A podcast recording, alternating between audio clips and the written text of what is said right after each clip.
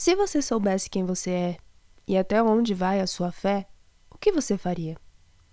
É com essa pergunta do filósofo Paulo Ricardo que eu inicio o episódio de hoje. O episódio de hoje é sobre Big Brother Brasil. Esse programa que foi a única coisa que nos sobrou para assistir na quarentena, porque todas as novelas estão em reprise, e são reprises, convenhamos, bem chatas, e não tem mais futebol, é uma coisa que para mim não faz diferença. Aliás, acho até bem legal não ter futebol, não gosto de barulho de fogos, não gosto de torcida, mas enfim, a torcida inteira se manifestou. Da galera do futebol, da galera da novela, para o Big Brother Brasil. Intelectuais assumiram que estão assistindo Big Brother Brasil e até políticos se manifestaram no paredão dessa semana que foi como uma grande final de Copa do Mundo, onde o Neymar novamente não obteve o resultado esperado. Porque convenhamos que esse paredão foi entre a Bruna Marquezine e o Neymar. A Manu Gavassi e o Felipe Prior eram só meros fantoches para o que realmente foi esse paredão. Foi um clima de eleição, uma coisa que eu não via desde 2018.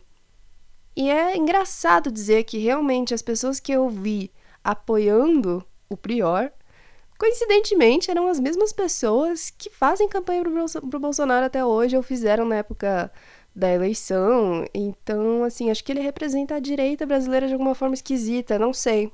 Longe de mim acusá-lo. Mas foi o que eu pude observar entre os meus é, colegas de rede social. Enquanto a Manu Gavassi representava o oposto do machismo que é o Prior. A gente não estava propriamente votando pela Manu. A maioria das pessoas, eu creio que não. Mas sim contra o Prior. Tanto que agora que ela ficou, já querem tirar ela. Eu acho que o que está acontecendo de interessante nessa edição do Big Brother é que cada semana a gente muda de ideia. Tá todo mundo mudando de ideia o tempo inteiro. Eu comecei o programa torcendo pra Marcela. Achava ela incrível. Logo assim, na chamadinha, que ela já falou que ela não tinha paciência para macho escroto, eu falei, nossa, essa mina. Me identifiquei. E aí ela foi e namorou um dos machos mais escrotos que tinha lá. Que há controvérsias também, né? As pessoas não acham que ele era escroto. É, não sei. A definição de escroto vai da, de cada um. Mas eu achava ele bem escroto no sentido de ser um bobão, né? De ser uma pessoa que não colabora com a casa, de não saber. Enfim, todas as coisas que levaram o Daniel a ser eliminado com 80% num paredão triplo. Eu, no momento, não tô propriamente torcendo para ninguém. Gosto muito do Babu, gosto da Thelma que é o que dá para gostar. Eu gosto da Rafa também, mas eu sei que até o final do programa as pessoas já vão ter me convencido que todas essas pessoas não prestam, porque ninguém presta. Porque ninguém presta 100%, né? Não tem como prestar 100%. E acho que interessante do que tá acontecendo nessa edição é que as pessoas não estão julgando a personalidade dos brothers, dos participantes. Elas estão julgando é, racismo, feminismo, machismo e, sei lá, um monte de coisa que tá na sociedade, né? E o que é bastante interessante, porque hum, na edição passada foi um lixo, né? As pessoas fizeram justamente o contrário. Quem ganhou foi a pessoa mais racista da edição. Tanto que teve um processo contra ela assim que ela ganhou e saiu do programa. Então, quer dizer, acho que a gente já evoluiu um pouquinho nessa questão. E aí, como tá todo mundo em casa, não tem absolutamente nada para assistir, tá todo mundo assistindo Big Brother. É algo que me assusta, porque eu tava assistindo, era um programa que para mim era, era só eu que tava vendo, aquela coisa, sabe? E aí agora tenho amigas que nem têm a Rede Globo, instalaram a Rede Globo na televisão para assistir Big Brother. Achei um pouco esquisito. Uma coisa que eu queria falar sobre o Big Brother é da vez que eu participei do Big Brother. Não lembro, não sei se vocês sabem, mas eu sou uma ex-BBB. Mentira, sou uma ex, uma quase ex-BBB. Eu participei da seletiva da edição número 16, que seria aquela edição da Ana Paula, ícone Ana Paula. E às vezes eu fiquei pensando se eu tivesse passado e eu tivesse ido para casa com a Ana Paula. Será que eu teria gostado dela ou será que eu teria brigado muito com ela? Provavelmente eu teria medo dela, porque eu tenho medo de gente que grita muito. E eu seria uma planta naquela edição. Agora, nessa edição de agora, eu provavelmente seria amiga da Manu. O que é muito engraçado, porque eu odiei ela minha vida inteira, minha adolescência inteira. Uma vez eu vi a Manu Gavassi numa fila eu tava num show, ela tava numa fila, eu furei a fila. Só porque era Manu Gavassi. Eu sou uma pessoa certinha, mas era Manu Gavassi, eu falei, eu vou furar essa fila. Ela nem percebeu. Mas eu fiz, eu percebi e eu me senti honrada desse feito. E aí ontem o que, que aconteceu? Tava eu votando pra Manu ficar na casa. Quer dizer, o mundo girou completamente.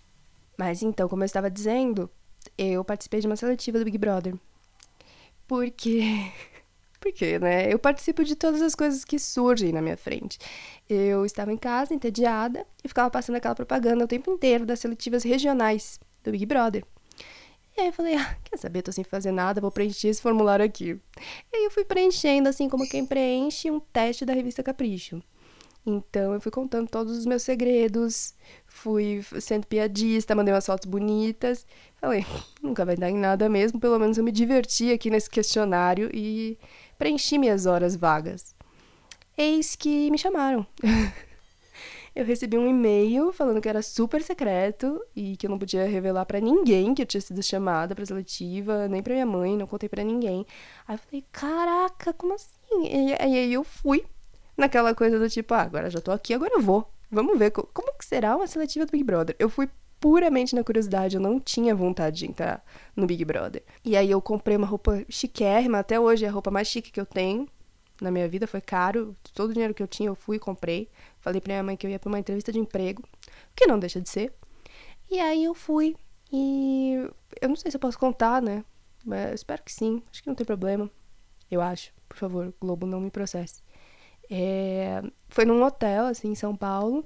E aí. Quem é que vai ouvir isso? Até parece. Enfim, não contem pro Boninho que eu tô contando. Foi num hotel em São Paulo. E aí ficava, assim, uma sala com várias, vários participantes, né? várias pessoas que querem entrar pro Big Brother e várias pessoas da equipe. E aí era como se fosse uma festinha. E nessa festinha você tinha. Eu entrei. Eu entrei, por isso que eu falo que eu provavelmente seria amiga da Manu. Porque eu entrei mais ou menos na mesma vibe que a Manu entrou no Big Brother. Eu entrei assim, completamente perdida, pensando: o que, que eu tô fazendo aqui? Porque quando eu entrei era um salão de festas, assim, uma galera tipo umas senhoras com muito silicone e uns caras muito bombados sertanejo, assim, aquela cara de sertanejo, sabe? Enfim, não quero ser preconceituosa com os estereótipos de galera que se inscreve pro Big Brother, mas era uma galera muito estranha e muito com cara de Big Brother mesmo, sabe? Tem um perfil muito específico de quem entra no Big Brother. É, às vezes tem algumas exceções, mas a grande maioria tem um perfil específico. E aí eu achei aquilo muito esquisito. Eu pensei, pronto, agora eu tô aqui. Tinha várias pessoas da equipe, tipo, observando e anotando coisas que eu não tenho a menor ideia do que era. E confiscaram meu celular, não podia pegar meu celular. E tinha umas mesinhas com microfones. Então, assim, você sentava em volta da mesa, conversava com a galera que tava ali. E aí, sei lá, quem que ia ouvindo e definindo quais assuntos eram interessantes e quem eram as pessoas interessantes. O que acontece foi que eu tenho um é, sol em leão. Então, o meu ego aflorou. Simplesmente aflorou. Aflorou num, num modo que eu não conseguia me conter. Eu fiquei insuportável. Eu não estava aguentando a mim mesma.